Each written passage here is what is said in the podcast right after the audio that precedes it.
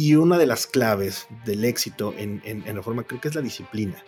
Y yo creo que eso es algo que a mí me, una de las grandes lecciones fue eso, tener la disciplina para eh, trabajar con orden, tener la disciplina para hacerlo todos los días bien, tener la disciplina para aspirar siempre a una primera plana, a una portada de tu sección, tener la disciplina para ser un reportero eh, eh, contundente, para poder escribir mejor cada día, para poder analizar mejor las situaciones a cada momento.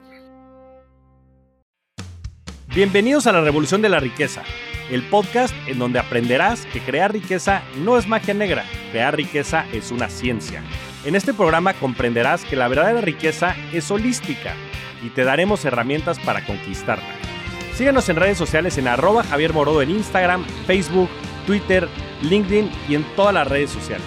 Suscríbete también a mi newsletter en mi página javiermorodo.com, en donde todas las semanas vas a recibir información sobre mercados financieros, negocios, tecnología well-being, conciencia y también tips para ganar el juego del dinero.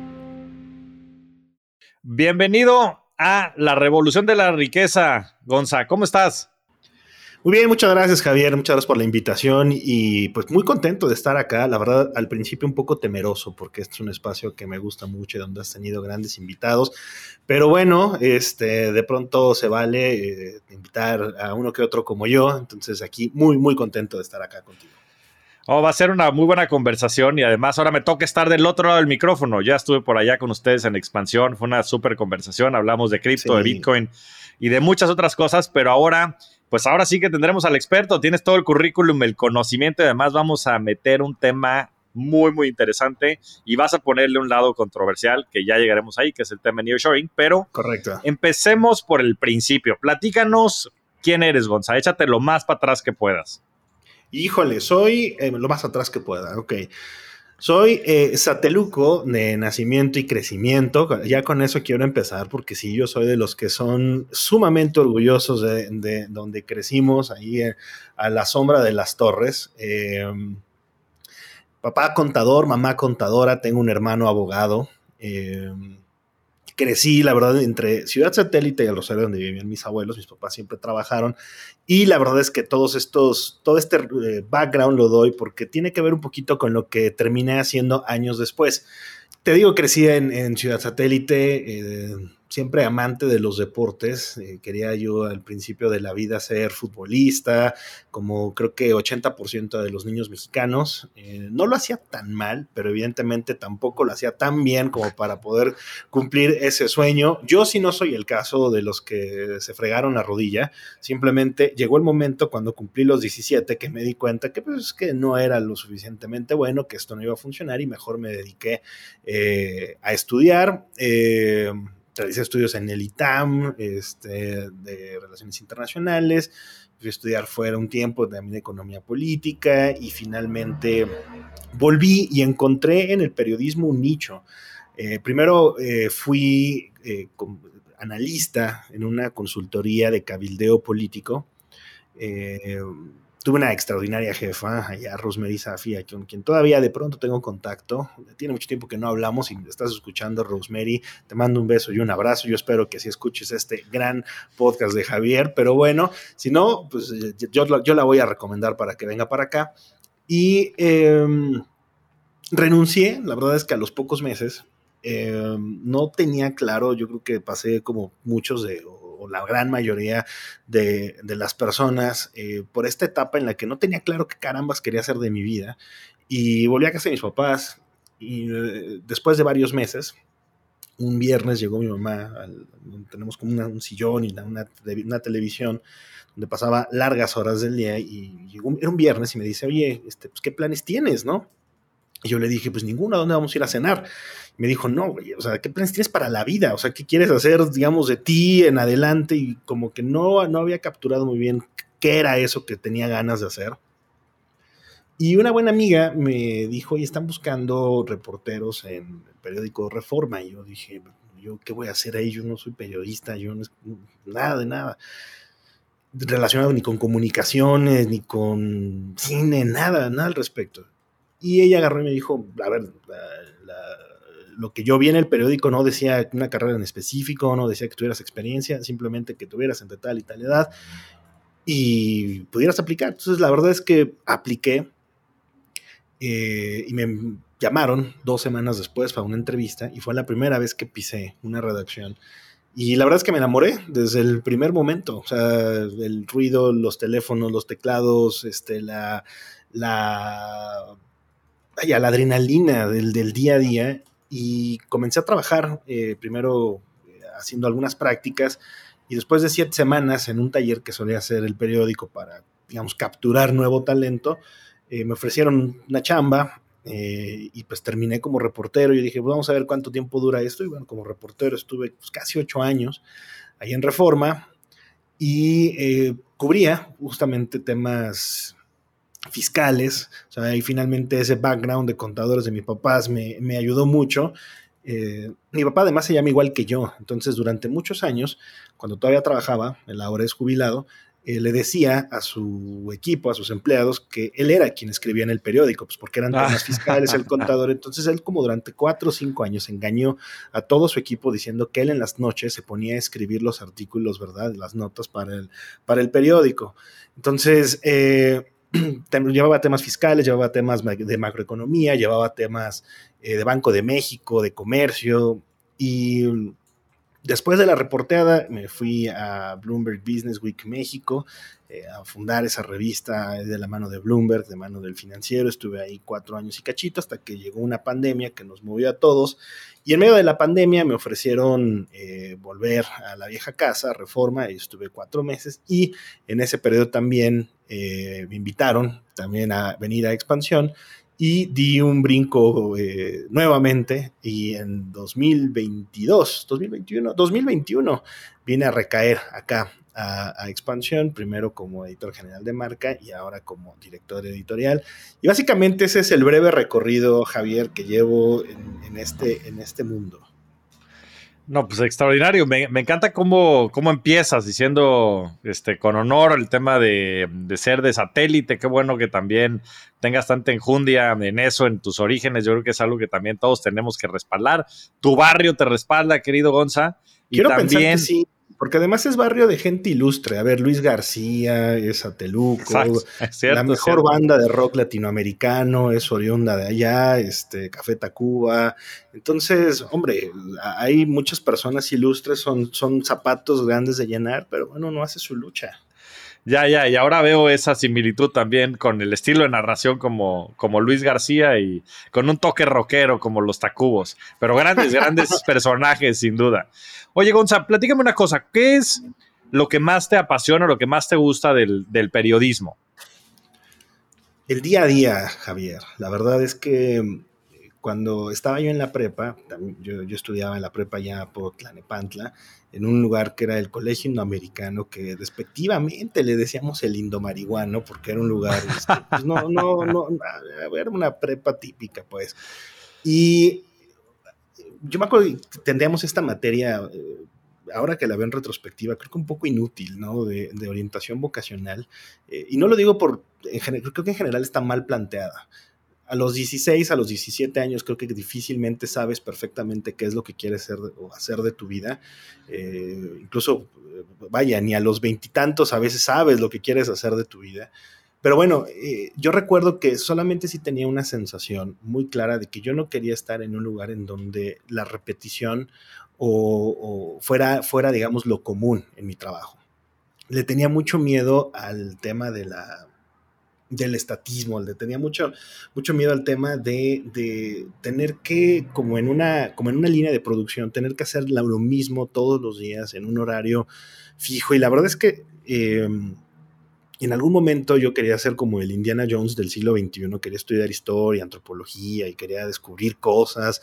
Eh, lo exploré también un tiempo, ¿verdad? Que quería estudiar eso. Después pues, dije, bueno, vamos al tema de político, vamos al tema económico. Vaya, deambulé por muchos lados, pero siempre la constante, así atrás de mi cabeza y como un chango colgado aquí en la nuca, era que no quería hacer eh, diario lo, lo, que había hecho el día anterior, ¿no? No, que no quería estar en esa monotonía, por decirlo de alguna forma, que insisto, es muy respetable en, quien sí le guste, ¿verdad? El tema de la constancia, pero para mí me daba mucho miedo. Y creo que hacer esto, el, tener algo nuevo que, escribir, algo nuevo que, decir todos los días, es algo que me parece fascinante. Eh, como reportero me gustaba mucho la adrenalina de ir a buscar la nota, de estar ahí cerca en primera fila de la historia, que eso, aunque pueda sonar como muy romántico o medio payaso, estoy convencido de que es la verdad. Eh, me acuerdo mucho las primeras conferencias de prensa en Palacio Nacional con el secretario de Hacienda, ¿no? Yo recuerdo cuando era pues, más chico y veía, cuando mi papá leía, abría el periódico y veía esa foto de un secretario y yo decía, bueno, pues, quién sabe dónde habrá pasado eso o, cuál es la importancia de ello y de pronto estar ahí en, primera fila y sentirlo y vivirlo, yo creo que es una de las cosas más fascinantes que me, que me han ocurrido en la vida y después, más adelante, sobre todo hoy en día, creo que lo que más me apasiona es poder ayudar a gente que está en ese mismo, en ese mismo proceso, que es el equipo con el que trabajo, ayudarlo también a lograr eso, ¿no? A transmitirles esa pasión y ese gusto y quitarles, ¿no? Ayudarles a quitar eh, piedras del camino. Yo lo que digo ahorita, eh, lo que suelo, definir, así que mi job description actual, este, pues soy eh, una mezcla entre cadenero y administrador de talento ajeno. Entonces, eso de verdad me fascina. Y yo creo que, yo creo que es, es, además una... Este oficio es muy noble porque también te permite darle voz a quien no la tiene, te permite estar en lugares en donde de otra forma difícilmente pudieras hacerlo y además contar, contar historias, ¿no? Eh, ya sean de negocios, de política, de tecnología, de empresas. Da lo mismo, al final creo que poderle poner una voz eh, algo que vale la pena contarse es maravilloso. Sí, aparte tienes mucho carisma y elocuencia y eso sin duda ayuda a transmitir muchas de las ideas y de la comunicación y en fin de la información que va saliendo de manera entretenida. Dime una cosa, Gonza. Eh, ¿Cuál fue tu mayor aprendizaje trabajando en Grupo Reforma? La disciplina. Eh, Reforma creo que históricamente ha sido un, medio de comunicación muy innovador, pero además creo, no, no creo, han pasado por ahí grandísimos periodistas, algunos de los mayores, eh, unas de las mejores o, más grandes plumas del periodismo de este país, desde su fundación en el 93 también creo que ha definido o ha marcado la, agenda en muchos ámbitos. Em, y por lo mismo hay una cultura de trabajo muy particular. Y una de las claves del éxito en, en, en Reforma creo que es la disciplina. Y yo creo que eso es algo que a mí me, una de las grandes lecciones fue esa, tener la disciplina para eh, trabajar con orden, tener la disciplina para hacerlo todos los días bien, tener la disciplina para aspirar siempre a una primera plana, a una portada de tu sección, tener la disciplina para ser un reportero eh, eh, contundente, para poder escribir mejor cada día, para poder analizar mejor las situaciones a cada momento. Yo creo que esa para mí fue una, gran lección, o sea, esta disciplina tanto mental como incluso hasta física. O sea, físicamente también creo que el, tema de, administrarte bien, eh, dónde tengo que estar, a dónde tengo que ir, eh, con quién tengo que hablar, eso creo que nada en la vida me, había, me había preparado de tal manera como eh, esos años allá, allá en Reforma. Ya, y me imagino que fueron muy formadores. Ahora, en, Bloomberg, con esta alianza con el financiero, que siempre me pareció un tanto extraña, ¿cómo, o sea, cómo se gestionó ese proyecto? O sea, tú llegaste cuando estaban apenas lanzando esta publicación de, de, Business Week. No existía. No existía. O sea, literal, eh, a mí me llamaron, eh, un, ex jefe, eh, también Jonathan Torres, también le mando saludos, y Jonathan Ruiz, perdón, Jonathan Ruiz Torres. Y la verdad es que yo lo que levantó la bocina un día y me dijo, oye, eh, fíjate que traemos un proyecto entre manos eh, aquí con Bloomberg, creo que te puede llamar mucho la atención. Y yo al principio dije, no, pero yo estoy bien aquí en Reforma, me está yendo bien, este, me gusta lo que hago, ¿qué, qué, no? O sea, ¿qué, tengo que ir a hacer allá? Y me dijo, nada más ven y escucha el proyecto. Entonces nos quedamos a ver un día en un Starbucks, fuimos, eh, nos tomamos un café Eh, y ahí me platicó, se trata de una revista nueva, es Business Week. Yo ya conocía la versión en inglés y la verdad es que es, es, un, es una publicación bastante irreverente, es una publicación bastante, eh, bueno, sobre todo antes tenía un tono todavía más irreverente del que tiene hoy en día, era un approach a las historias de negocios eh, muy distinto a lo que yo conocía o había trabajado y eso me llamó poderosamente la atención. Y luego trabajar de la mano con una, con, un, con una empresa y con un medio de comunicación como lo es Bloomberg es genial. El poder global que tiene Bloomberg, creo que no hay eh, algo similar eh, en, los medios de comunicación, y por lo menos en, materia económica, financiera, de empresas. Y eso, me, eh, vaya, fue como un imán. Dije, bueno, creo que aquí va a haber cosas muy interesantes, creo que podemos contar historias de manera distinta y la verdad es que también ya después de tantos años en, en, Reforma dije, bueno, creo que vale la pena una sacudida, ver de qué estoy hecho para otras cosas. Eh, no había nada, literal, las primeras cosas que hubo que hacer fue plantear qué queríamos hacer con la publicación, qué secciones, qué notas, qué tipo de portadas íbamos a hacer. Tuve además la gran fortuna de coincidir eh, todos esos años con el que yo creo es uno de los mejores, si no es que el mejor eh, director gráfico editorial que hay en México, Ricardo del Castillo, quien me, o sea, me arropó, o sea, abrió su, abrió su magnífica ala, me puso debajo de ella y me enseñó, a ver, querido, esto es el diseño editorial, deja de estar pensando en tonterías y hay que enfocarnos en esto. Y él me, y él me dio muchas lecciones, más allá del tema del diseño, el tema de organización. Yo venía de ser un reportero en donde yo, mi única preocupación era entregar una nota a cierta hora para que se publicara el día siguiente. Y con él era, oye, ¿y ya pensaste en la foto? ¿Ya pensaste en el gráfico? ¿Ya pensaste en cuánto? ¿Ya pensaste? O sea, como meterme a todas esas variables que yo no tenía en el radar originalmente, que no había en el día a día logrado armar. Y eso, te puedo decir, es algo que hasta hoy todavía me queda. Y eso fue lo que más me llamó la atención, eh, Javier. Ya.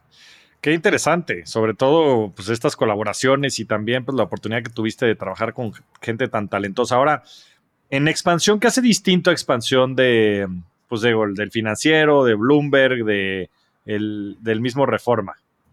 A ver, yo no quiero, ahora sí, cada lugar donde he trabajado tiene sus virtudes. Yo creo que lo que tiene expansión es un equipo de gente talentosísima.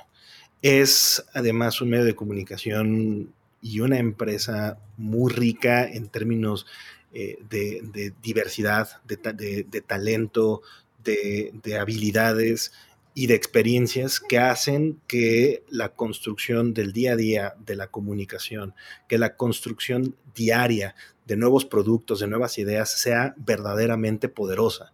El alcance que tiene expansión además con tantas áreas es, es de verdad impresionante el poder de marca, impresionante el valor que tiene como medio de comunicación. Yo te puedo decir, es, es maravilloso ver cómo digo, todo el mundo quiere con nosotros. Eh, todo el mundo quiere estar en expansión, todo el mundo quiere hablar con nosotros en los productos que hacemos en expansión.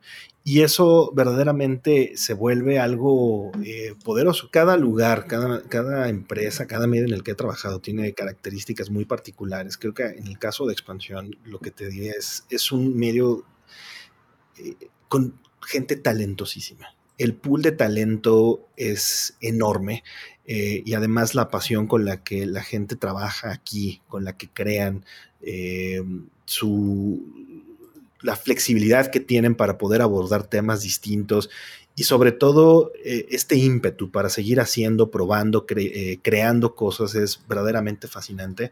Como tú dijiste al inicio, te tocó venir, ¿verdad? a, jugar de visita acá con nosotros en un episodio de, de uno de nuestros podcasts y pudiste ver, o sea, es, un, es, un, es además una, una, redacción muy joven, es una redacción además muy comprometida eh, y que de verdad se lo, se, lo, se lo toman tan en serio, se lo toman realmente con una gran pasión en cada una de las cosas que hacen. Y eso es muy contagioso y eso es algo que además a mí personalmente me motiva todos los días. Eh, como te decía, me toca administrar el talento de todos ellos y eh, eso lo hace más fácil porque es, es abundante. Eso por un lado. Por el otro, es una marca muy poderosa que también de nuevo está o reside en el talento de toda la gente que trabaja aquí. Creo que hay eh, personas que todo el tiempo están pensando en cómo construir una mejor marca, cómo hacer un mejor medio, cómo contar mejor una historia. Y eso es algo, algo también que nos vuelve dinámicos y que evita que una marca que nació, que vio la luz eh, a finales de los años 60, eh, pierda relevancia. Por el contrario, yo algo que me gusta mucho es ver cómo todo el mundo quiere con nosotros. O sea, hacer un podcast con nosotros, hacer una alianza con nosotros, hacer un partnership con nosotros para algún evento. Eso de verdad es algo que a mí no me había tocado ver, pero es, es, es maravilloso. Sí, me, tocó verlo de primera mano, además del talento. La verdad es que la dinámica del equipo, o sea, en fin, la cultura. Son llevados conmigo, eso sí, ¿eh? Sí, este, luego me tratan medio mal, pero este. Pero es puro cariño, es puro cariño, Gonza. Pero la verdad es que es muy divertido, se ve que, o sea, se respira muy buena onda, hay muy buena, muy buen ambiente. Y, bueno, pues como dices, ¿no? Yo creo que ahí están los resultados y la marca y lo que han venido haciendo, pero sí sentí mucha frescura en el equipo, que es algo sí. verdaderamente también refrescante en, los equipos de medios, ¿no? Que también ha sido una industria que pues ha sufrido tantos cambios. Entonces, pues qué, qué buena onda que, que, que, se respire tanto ese ambiente y esa buena, y esa buena vibra dentro de la empresa le das al clavo, Javier. Es, un equipo muy fresco y siempre creando. O sea, siempre están como, tienen ideas. No pasa una semana en la que uno o dos días alguien venga y toque mi puerta y diga, oye, y si hacemos esto así, y hacemos, ahora sí que go, ¿no? Este, hay que nada más, ¿qué necesitas? ¿Qué, quito del camino? ¿no? ¿O qué se requiere para llegar a este punto? Y la verdad es que es, creo que esa es la gran clave. Gonza, vamos a entrarle de lleno al tema el, lado oscuro del nearshoring o mitos y verdades del nearshoring. Y me gusta porque aquí, mira, yo, yo creo en el nearshoring, pero bueno, ya, ya me dirás y, conversaremos de esto con los facts y, todos los puntos. Y además hemos tenido aquí a Poncho de los Ríos hablando de Nowports y lo que están haciendo eh, en el norte del país. que Poncho es la onda, ¿eh? Y que, y que, y que, Poncho sea, y que Poncho sepa que no lo quiero contradecir. Solamente sí tengo puntos, eh, eh, vamos a llamarlos Encontrados, puntos encontrados. Clave, ¿verdad? Encontrados con muchos de, muchos de los evangelistas del nearshoring. Sí, después, eh, en fin, Mario Antunes de Equity Link. Ha habido mucha gente que ha hablado del nearshoring. Y, y bueno, pues también es, bueno eh, tener, tener datos que puedan pues eh, generar una conversación también al, al, respecto, ¿no? Ver los dos lados de la moneda. Entonces, éntrale, éntrale, mi Gonza. Aquí tienes toda la cancha abierta híjole, me estás así abriendo el micrófono como en karaoke, yo con tres tequilas ya encima, este, me voy a ir, me voy a ir este, como hilo de medio. No, a ver, mi principal problema con todo este discurso alrededor de nearshoring, que sobre todo hemos vivido este año, o sea, si este año se pudiera resumir en una palabra es esa, nearshoring. Todo el mundo habló de nearshoring, todo el mundo estuvo en foros de nearshoring. Tuvimos nuestro expansión summit y creo que la mesa más buscada donde todo el mundo quería entrar era hablar de nearshoring. Mi gran problema, como te decía, es siento que esta película ya la vimos. Hablar de nearshoring actualmente se ha vuelto en muchas ocasiones como una especie de sinónimo de hablar de lo que en algún momento fue el Mexico Moment o el Mexican Moment, el momento de México. Y antes de eso hablábamos, eh, ¿verdad?, de este, la época dorada de nuestro país, que digamos venía eh, un momento de inversiones y venía una ola de, de crecimiento. Y creo que en nuestro país de pronto hemos olvidado puntos estructurales muy importantes que todavía están pendientes de resolverse y que por lo mismo hablar de un momento en el cual nuestro país va a crecer o va a apuntarle hacia el desarrollo, a volverse una economía desarrollada, apuntalada en la llegada de inversiones por todos los conflictos a nivel internacional, por la cercanía que tenemos eh, con Estados Unidos, por, eh, digamos, la estabilidad macroeconómica que pese a todo lo que hemos vivido también en los últimos años, todavía la mantenemos me parece que es demasiado exagerado y es olvidar que existen otras partes de nuestro país y existen puntos muy clave de nuestro país que no debemos dejar de lado y que son además no piedritas en el zapato, son rocas en el camino que tenemos que terminar de resolver. Y mira, a ver, es verdad que la inversión extranjera directa que ha, llegado en los últimos meses sí es importante, derivada, como ya lo hemos dicho, seguramente lo, lo ha mencionado Poncho y otros, y otros más, toda esta relocalización eh, eh, de empresas, de negocios, de inversiones hacia nuestro país, derivado de la cercanía con el mercado más grande del mundo y de los conflictos que ha habido, sobre todo en términos geopolíticos con China y, otros, y otras zonas del planeta, es verdad, que, es verdad que sí van a generar cierta derrame económica que van a beneficiar a, muchas personas, sí. Pero de eso a que eh, se convierta en el motor mexicano o el motor de la economía mexicana en el futuro, Far from it, muy lejos de eso. La verdad es que todavía no estamos, no estamos ahí. ¿Y a qué voy con ello? Gran parte de las inversiones o de lo que se ha registrado como inversiones tiene que ver justo con reinversiones mismas de otras empresas. Es decir, no necesariamente vamos a ver una mayor generación de empleos.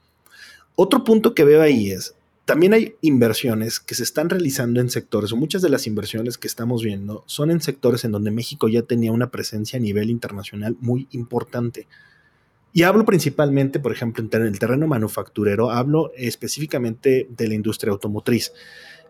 Se hizo así como eh, Tesla se volvió eh, bandera de, eh, ¿cómo te diría? O sea, fue la punta de lanza no nada más para el gobernador de Nuevo León, este, Samuel García, sino también para todos los evangelistas del New Sharing para decir, ahí está, esta es la prueba de que eh, México es atractivo y las inversiones van a llegar, las inversiones ya vienen, sí, pero también, a ver, de entrada todavía ni siquiera tenemos la planta, número uno. Número dos, es un sector en donde México ya tenía cierta, no, no cierta, tenía mucha presencia y por lo mismo la llegada de una planta adicional hace sentido más allá del nearshoring o no. La otra, no hemos visto inversiones en sectores clave para el futuro, inteligencia artificial, farmacéutica, semiconductores, que son, digamos, esos sectores en los que yo te, ah, bueno, sí, estratégicamente y para el futuro, ahí estamos. No están todavía esas grandes inversiones o esos grandes movimientos de capital es, ahora, tenemos otros problemas estructurales y empiezo por el tradicional de nuestro país y es la educación.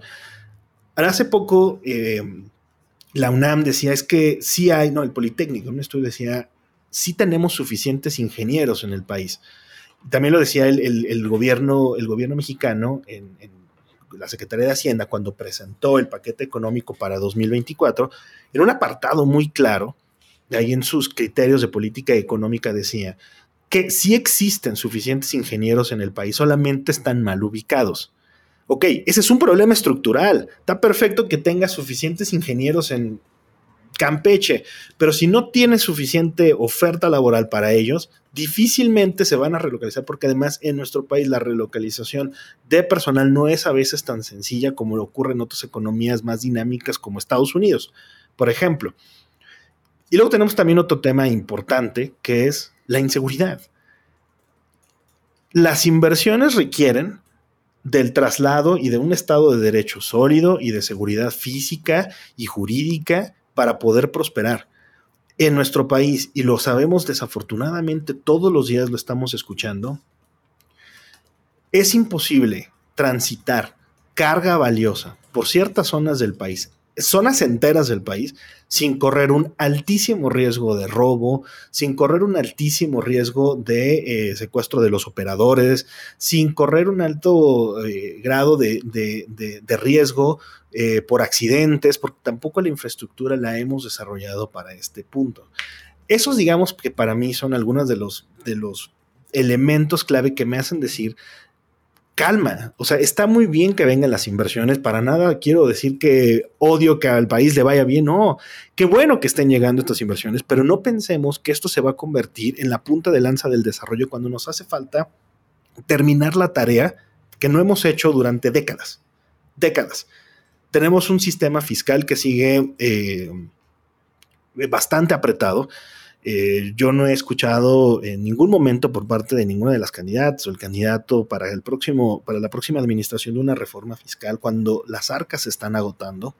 Hemos realizado proyectos de infraestructura eh, costosos a lo largo de este, de este sexenio que no necesariamente además representan obras enfocadas al tema de nearshoring. O sea, todavía el AIFA, por ejemplo, no representa un volumen importante o considerable de la carga de nuestro país. El tren Maya tiene un espíritu de pasajeros e incluso las vías actuales que tenemos se están enfocando a pasajeros. Entonces, y no al tema de carga. Entonces, es como un contrasentido. ¿no? Esos son, digamos, mis principales puntos, Javier. Espero, no sé si te convencí, pero al menos haber puesto sobre la mesa algunos elementos clave que creo que sí tenemos que tomar en cuenta o que se deben considerar cuando hablemos de nearshoring y que lo hagamos con un poco más de cuidado. Venga, Gonza, ahora, ahora viene, mi, viene mi respuesta. No, a ver, estoy de acuerdo. Estoy de acuerdo en muchos de estos. Yo, más que verlo como un tema de el lado oscuro eh, y demás, y sé que tampoco es el espíritu, sé que es un tema más este, de comunicación y para poder generar también esta conversación. Es que tengo una productora brillante para vender este ya veo, Ya veo, ¿eh? Saludos, saludos a Mon, saludos a Mon, les mandamos saludos, también un abrazo. Mónica, desde acá. Eh, creo, que, creo que son retos, yo, yo los pondría como retos porque yo creo que pues es el famoso juego del huevo y la gallina, ¿no? El famoso dilema.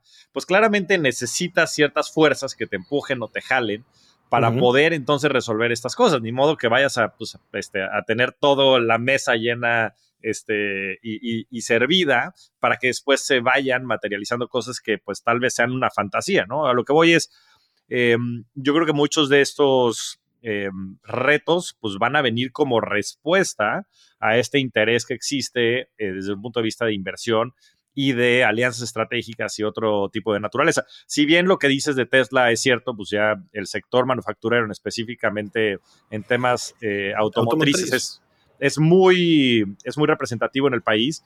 Pues sí creo que el, el tipo de todo, de ingenieros, de tecnología que trae Tesla, va a obligar a México a poder surtir y probablemente hasta reeducar a, esto. Yo, soy un fiel creyente, Gonza, de, de, las fuerzas del mercado. Yo soy ultracapitalista, ¿no? Y en ese sentido, creo que estas fuerzas de mercado lo que generan es, generan esa necesidad, ¿no? Esa necesidad de educación, esa necesidad de infraestructura, esa necesidad inclusive de Estado de Derecho para que estas cosas se vayan manifestando. Y no del otro lado. Yo, yo creo que a veces pensamos que no, pues es que hay que tener el Estado de Derecho, hay que tener la educación, hay que tener la infraestructura para que entonces manifiesten las cosas.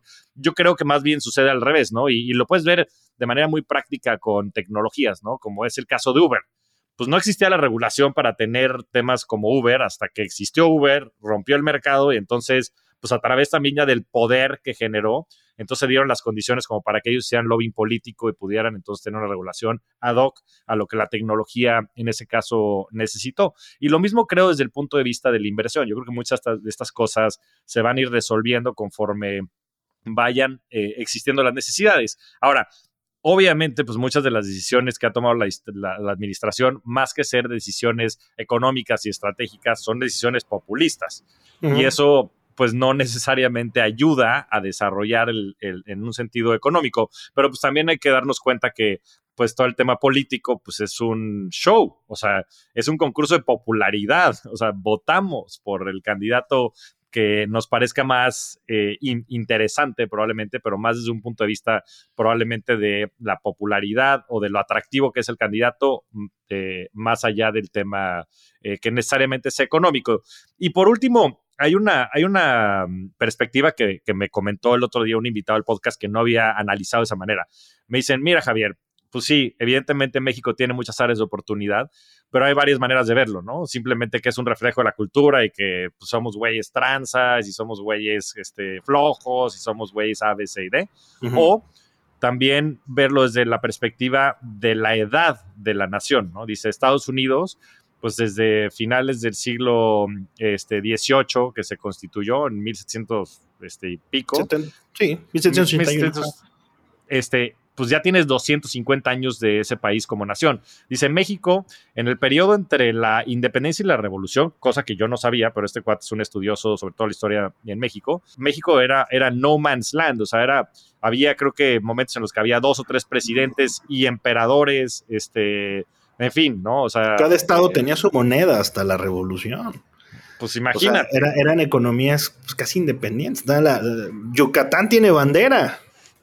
Pues imagínate, entonces, y, además creo que después la revolución, la revolución fue una masacre. O sea, creo que eh, ha habido pocas batallas tan sanguíneas como ese periodo en, la historia mexicana. Entonces, si lo ves de manera objetiva, si dijeras, bueno, la revolución, desde la revolución se establecieron ya ciertas normas que nos han permitido crecer como nación, pues entonces tienes 100, 110, 120 años de, de historia. Entonces, creo que muchas de estas cosas pues simplemente son iteraciones de la misma nación-estado que estamos desarrollando y creciendo, pero desde mi punto de vista, y si bien pues a veces se abusa del término de nearshoring como un instrumento de marketing, pues sí creo que hay ciertos cambios fundamentales, estructurales que van a hacer que gracias a estas inversiones y a las necesidades mismas de las inversiones, entonces todo lo demás vaya jalando en consonancia. ¿Qué opinas, Gonzalo? A ver, opino, coincido en buena medida, sobre todo en lo que decías al inicio. Es verdad, las fuerzas, las fuerzas del mercado o las dinámicas mismas del mercado van a comenzar a generar que ciertos espacios y ciertas necesidades se vayan cubriendo. Eso te lo supercompro. Lo que yo creo que donde vamos, donde otros procesos similares en el pasado de nuestra economía no ha logrado llenar, y dudo mucho o más bien no creo que en esta ocasión también surja, es esta otra parte de ciertos intangibles como por ejemplo el Estado de Derecho. O sea, yo sí creo que las fuerzas del mercado, no necesariamente en nuestro país, han logrado generar que existe un mejor Estado de Derecho, existe una mejor regulación, al menos no para el, todo el, grueso de la población. Y es ahí en donde creo yo tenemos, digamos, el principal reto como país. Yo creo que el nearshoring sí va a enriquecer y va a hacer prosperar a algunas personas, pero no a todas. Yo creo que el nearshoring, como bien decías, como instrumento de marketing, es muy poderoso, pero el nearshoring como instrumento o palanca o, palanca o motor del desarrollo no lo es tanto como se está planteando hasta el momento. De hecho, creo que mucho de lo que estamos viviendo ahorita en el nearshoring va a terminar, si no tenemos cuidado eh, y una regulación y una vigilancia importante, generando incluso malestar o un mayor daño en algunos sectores, sobre todo en el caso de los trabajadores. Fíjate que uno de los principales, bueno, más bien, eh, una, historia que, que, hace poco ganó un premio aquí, eh, una de nuestras colegas, Suara de Luna, ganó el premio de periodismo alemán, el Walter Reuter, y lo hizo con una extraordinaria historia justamente relacionada con el impacto del nearshoring en los trabajadores. Este desgaste, el desgaste físico, el desgaste emocional que ha generado que en algunas plantas, con tal de ajustarse a las nuevas demandas, digamos, del mercado, está, está causando, y, yo creo que cuando, cuando fue la entrada del premio, otros periodistas mencionaban que es importante no perder el ojo de eh, toda la afectación que puede generarse tanto en la parte de recursos naturales, que de nuevo estamos en una situación gravísima, estamos grabando esto en lo que sería el otoño y yo estoy vestido como en el verano, ¿verdad? Y, por, y, también Javier está muy fresco en su casa, digo, eh, creo que el tema ambiental es importante, el tema laboral es importante porque, insisto, creo que coincido en mucho de lo que mencionaba. Sí, las dinámicas del mercado van a generar que muchos de estos espacios y necesidades se vayan cubriendo poco a poco, pero no estoy tan convencido que en la parte de Estado de Derecho o en la parte de regulación sea lo suficientemente dinámica nuestra, nuestra forma de operar como país para que solamente con el mercado se genere esta regulación. Creo que es ahí en donde tengo, sobre todo, la mayor incertidumbre o el mayor escepticismo. Sí creo que mucha gente va a poder prosperar o se va a poder enriquecer, o algunas se van a poder enriquecer, pero la gran mayoría no necesariamente, no en la forma en la que estamos estructurados actualmente como economía o como se han estructurado muchos de estos negocios. Pues fíjate que eh, sin duda, yo creo que es un reto y ahorita te voy a poner una pregunta bien interesante, pero antes de eso, si vieras nada más, pues el avance que ha tenido sobre todo los estados del norte en el PIB, ¿no? En el Producto Interno Bruto, pues ha sido muy representativo, sobre todo contra el resto del país. Y, la, y un poco la tesis detrás de eso es que pues al aumentar los ingresos de pues, una zona, una región, y, creo que ahí la, el gran debate es si se aumentan de manera generalizada o solo es un pequeño grupo, ¿no? Como tú dices, el que se ha beneficiado, ¿no? Pero de, de, ser ese el caso, ¿no? Porque, pues, evidentemente, pues, empresas como Tesla van a subir, pues, el nivel de empleos que se requieren por las especializaciones, por toda la educación y, demás que, para, que se requiere para ese tipo específico de actividades. Y también sé que, por ejemplo, pues Estados Unidos está montando muchas eh, nuevas fábricas de semiconductores, ¿no? De microchips y esos, pues se requiere o sea, una, serie de especializaciones muy específicas que no tenemos en México, entonces los van a desarrollar en Estados Unidos, pero eh, hay un sector de los microchips que es el armado, el embalaje de los, de, los, de los microchips, que sí se, va, se tiene considerado hacer en, en, México, específicamente en el estado de Chihuahua. ¿no? Eh, mucho de esto se está produciendo en Arizona y por la cercanía y demás, pues entiendo que por ahí van a ser ciertos corredores para para hacer este tipo de actividades, actividades que sí requieren un nivel de especialización mayor y por ende un nivel eh, de estudios y, la derrama económica, lo que voy es, sí te debería de empujar a, la sociedad media, media baja hacia arriba y de esa manera aumentar un poco pues el poder adquisitivo de la gente, la calidad de vida, por supuesto, y también después como consecuencia la demanda interna. O sea, yo sí creo que podríamos entrar en ese círculo virtuoso. Ahora, como dices, pues van ya varias de estas, ¿no? Van varios petardos, ¿no? Desde pues finales de los noventas, después el México Moment, después con, con Peña Nieto y, y ahora pues es esta, la tercera, y, tal vez sea la vencida o no, pero a ver, te quiero preguntar una cosa, amigo González. Échale. Tú, tú eres el siguiente presidente de la nación. tú eres el siguiente presidente de la nación. Qué, ¿Qué harías? ¿Qué harías para poder capitalizar esta oportunidad? Puta. No manches, me van a robar mis propuestas los candidatos, Javier. Me va a multar el INE. Pues este... Dales ideas, dales ideas, dales ideas. A ver, yo creo que una de las principales cosas es la regulación laboral, número uno. Sí creo que tenemos, debemos tener un esquema muy claro de regulación laboral y sobre todo de eh, entrenamiento y adquisición de know-how. Ya en muchas ocasiones hemos tenido la mala pasada de que nos hemos convertido en un espacio manufacturero, somos un país manufacturero, pero que no necesariamente ha tenido la, posibilidad de obtener el know-how y a poder desarrollar nuestra propia manufactura, nuestras ahora sí que nuestro propio legado tanto tecnológico de innovación y de producción. Creo que esa sería una. Dos, una reforma fiscal. Yo creo que es importantísimo el tema fiscal la competitividad fiscal de México se está perdiendo. Creo que muchas de estas inversiones se pueden terminar yendo y la reforma fiscal para invertir en la infraestructura necesaria, la infraestructura portuaria, que seguramente Poncho de los Ríos te habló horas de la infraestructura portuaria porque es urgente, es importante. Hay empresarios como él o emprendedores como él que justamente traen soluciones bien fregonas, pero hace falta invertir eh, dinero de Estado en ello.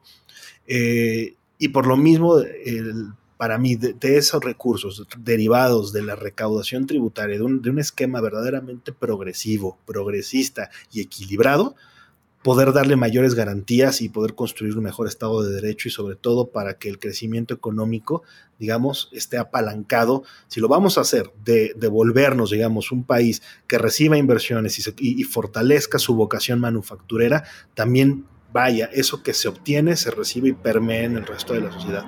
Yo creo que esos serían para mí los dos como puntos más importantes, porque además pues, nos estamos quedando sin lana, pero ese es tema de otro podcast, Javier. Oye, pues me, encantan tus propuestas. Tienes, cuentas con mi voto, Gonza. Cuentas con mi voto. Qué fácil, Javier.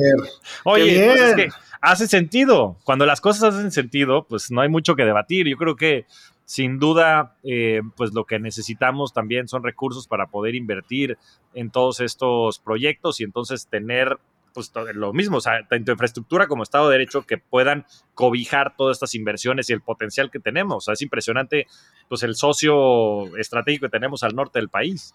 Y, el, y, una reforma escenaria, además, Javier, va más allá de un cuánto recaudo y cuántas tasas. Es, también involucrar el pacto fiscal que tenemos actualmente entre el gobierno federal y los estados. O sea, los estados son el mejor ejemplo de la adolescencia en este país. Eh, para muchas cosas son independientes y autónomos o se sienten independientes y autónomos, pero cuando se trata de lana estiran la mano. Y muchos de ellos están quedando sin lana, están altamente endeudados, tienen una pésima administración de los recursos y una reforma sendaria también tiene que ver con el gasto. No es nada más cuánto ingreso, perfecto. Esa parte creo que con un SAT eh, temible como el que tenemos hoy en día, estamos tranquilos, está asegurada esa recaudación por lo menos en, en el muy corto plazo ¿Qué pasa con el gasto? Y tú pregúntaselo a quien, que además te lo pregunto a ti. ¿A ti te gusta pagar impuestos? Pues me gustaría, me gustaría ser más eficiente. Eso creo que es una buena palabra. Pero digamos, ¿qué es lo que no te gusta de pagar impuestos? no, lo que no me gusta es que no creo que se vea representado eso en una inversión del otro lado, ¿no? Ahí está. En un valor que genera el Estado. La gran mayoría de las personas no les gusta pagar impuestos porque no sienten que reciban a cambio eh, un beneficio. Y ese es quizá el mayor argumento de las voces libertarias que hay eh, allá afuera. Por ejemplo, ese es el gran discurso o una parte del discurso, por ejemplo, de Javier Milei. ¿De qué te sirve el Estado, mano? ¿Quién sabe gastar mejor tu dinero, el Estado o tú? No, pues claramente se vuelve muy atractiva la respuesta. Pues yo, yo sé perfectamente bien que prefiero comprarme otros zapatos, ¿verdad? O, gastármelo en un viaje en lugar de dárselo al Estado para que haga mejor, que de, que de todos ni lo va a hacer. Pero ¿qué pasa cuando sí ocurre? ¿Qué pasa cuando en el pacto fiscal el Estado sí termina dándote lo mínimo. Al final, de nuevo, este es un pacto social, o sea, el contrato social este, desde, la era de la ilustración, hombre. Claro, es entre nosotros como sociedad. Sí, te entiendo perfectamente. O sea, desde, desde Rousseau a la fecha esto no cambia. Uno le cede al Estado una parte de la lana para construir. Eh, uno, uno le, cede al Estado más bien la... Eh, eh, el monopolio del uso de la fuerza, por ejemplo, le cede eh, el cuidado, digamos, de, la salud, le cede la educación, o sea, a lo largo de la historia le hemos cedido eso. El problema es que ahorita, del lado de la sociedad, del lado del contribuyente, del lado de las personas, estamos cumpliendo. El Estado no está cumpliendo. No tenemos la seguridad, no tiene el, uso, el monopolio del uso de la fuerza, no estamos bien protegidos en materia de salud, no está brindando la educación de calidad que merecemos ahí es en donde ya se rompió el pacto y es en donde por eso mucha gente dice, yo para qué carambas voy a pagar más impuestos, güey. O sea, de todos modos, estoy trabajando cinco días a la semana y uno y medio, dos, este, van a terminar, la, van a terminar la bolsa de quién sabe quién, pues mejor este, no los pago, o mejor este, reduzcanme la tasa, o mejor ya de plano este, eliminemos, ¿verdad?, al Banco Central, este, que nada tiene que ver con esto, pero bueno, o sea, al final llegamos a esos puntos. Entonces, yo creo que sí es importante reconocer la importancia que tiene una reforma hacendaria y sabes que lo triste de esto es que no siento que en ningún lado estemos hablando de ello. Pues sí, tienes toda la razón. Yo creo que muchas de las razones por las cuales a la gente en México particularmente no les gusta pagar impuestos porque no sienten que haya valor del otro lado. ¿no? Y, y, yo creo que una de las maneras más prácticas de recaudar, que es una estrategia, por si me están escuchando por ahí alguien de gobierno de Hacienda, es digitalizando el dinero. O sea, la gran mayoría de elevación fiscal se hace en efectivo en este país y tan fácil sería... ¿Cuánto te cobra tu doctor cuando le pide, cuando no te cobran un extra tu doctor cuando le dices, y, sin balconearlos. O sea, oye, ¿cuánto cuesta la consulta? Ah, mira, 800 mil con factura. O sea, güey, o sea, yo les, aparte de, aparte de todo, le estoy pagando el IVA a mi doctor. Pero tienes razón, digitaliza esa parte y ya no puede hacerte el cobro adicional y ya no te bailan, que siempre me ha parecido curioso, porque si quieres aumentar las recaudaciones sería la estrategia más sencilla de implementar. Ahora, por algo no la están digitalizando, ¿no? ¿Quiénes son los que tendrán el efectivo? Pero bueno, esa es otra historia de otro programa, que no nos vamos a meter en esa materia, pero creo que hay muchas cosas que hacer y sin duda pues tienes que tener justo la materia prima, los recursos para poder invertir y para poder materializar todo esto. Gonza, gracias por tus puntos, me parecen puntos muy válidos y yo creo que también está, pues en todos también ser conscientes a quién elijamos, ¿no? En las próximas elecciones que están a la vuelta de la esquina y también exigir pues que se den este tipo de conversaciones y este tipo de pactos sociales, como bien mencionas, para que sí podamos entonces capitalizar el nearshoring. Justo eso, Javier. La verdad es que algo que me ha fascinado de esta conversación y que me encanta de tu podcast es que es un espacio en donde se pueden conversar temas que desafortunadamente ya en otras áreas eh, se ha polarizado tanto que es, que es un, que es un, es un, es un grito, es una pelea de sordos contra mudos, ¿no? Este, la verdad, a veces también tendemos a creer que las redes sociales es el mundo y no es cierto. Y yo creo que es importante llevar todas estas conversaciones a espacios públicos, a medios de comunicación como, eh, como es el nuestro, o a espacios de comunicación como es el tuyo, y fomentar esto. A ver, hay, hay cosas en las que estamos de acuerdo, Javier, hay otras en las que no. Pero al final del día, lo importante sí es construir, digamos, un, un criterio propio, un criterio que cada quien dirá, bueno, sabes que yo pienso que lo que dijo el Gonz es una tarugada, que a lo mejor yo con Javier, y está perfecto, pero justo no perdamos esa, esa parte del diálogo independientemente del ánimo polarizante que haya ahorita en nuestro país. De acuerdo, de acuerdo. Sí, las redes sociales, después el hate es el instrumento pues, de mayor viralización, ¿no? Y sí es a veces frustrante, pero creo que sí hay que generar estos espacios y te agradezco que así lo percibas, Gonza, de conversación y de compartir ideas y no necesariamente necesitamos estar de acuerdo, pero simplemente es exponerlas, escucharlas, pensarlas y, y ojalá que también así lo hagan nuestros gobernantes. Gonza, platícame una cosa. ¿Cuál es tu libro favorito? Ay, mi libro favorito. El libro, a ver, me, voy a sonar así súper cliché, me gusta mucho, bla, bla, pero si tengo que escoger uno, si ya en tu cara veo que me vas a forzar a, decirme, a decirte un título y un autor, soy muy fan de Hemingway. Me encanta Ernest Hemingway como, como autor y yo creo que de todos los libros que tiene, Adiós a las armas es mi favorito. Es una historia tristísima, es una tragedia de principio a fin, pero me parece que es un libro para mí maravilloso. Es un libro además que me llena mucho y yo creo que ese es lo más importante de, un libro, ¿no? Que te llene y lo que te deja. Gonza, un hábito que te haya cambiado la vida, o sea, un hábito que sea así no negociable para ti.